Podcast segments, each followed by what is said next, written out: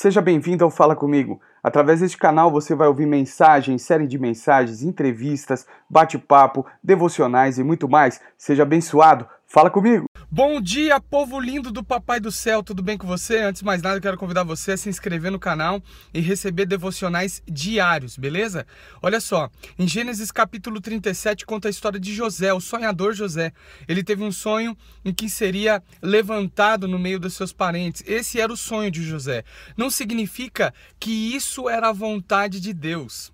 Há uma diferença entre sonho e vontade de Deus. O sonho é aquele que te impulsiona a realizar. José sonhou e, e, era o próprio Deus que estava colocando esses sonhos é, para José e era uma promessa para a vida de José, mas essa não era a vontade de Deus. A vontade de Deus era a jornada que José enfrentaria.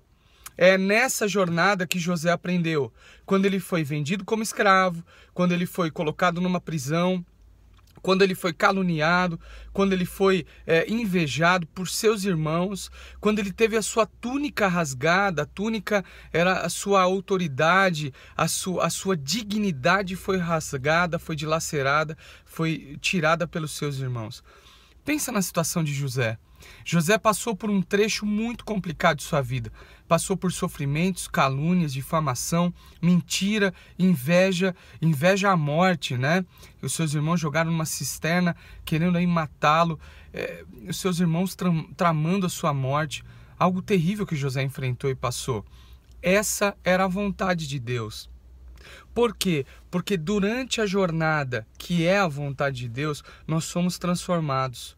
O nosso caráter é moldado, os nossos pensamentos são direcionados e nós somos levados a nos aproximar de Deus em oração, confiança. É muito fácil falar em confiança, é muito fácil orar, é muito fácil buscar a Deus quando tudo está bem.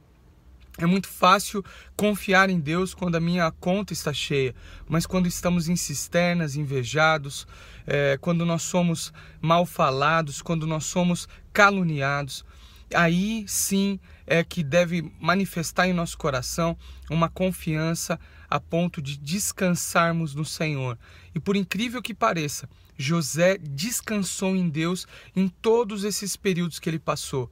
E quando o sonho, a promessa de Deus foi concluída na vida dele e ele chegou a, a ser imperador daquela terra, José estava preparado, preparado na vontade de Deus. Eu quero dizer uma coisa para você. Os sonhos às vezes precisam morrer na nossa vida para que a vontade de Deus seja concluída em nós. Porque às vezes nós buscamos mais o sonho do que a vontade de Deus. Então nessa manhã eu quero te abençoar dizendo: se o sonho morreu, não se preocupe.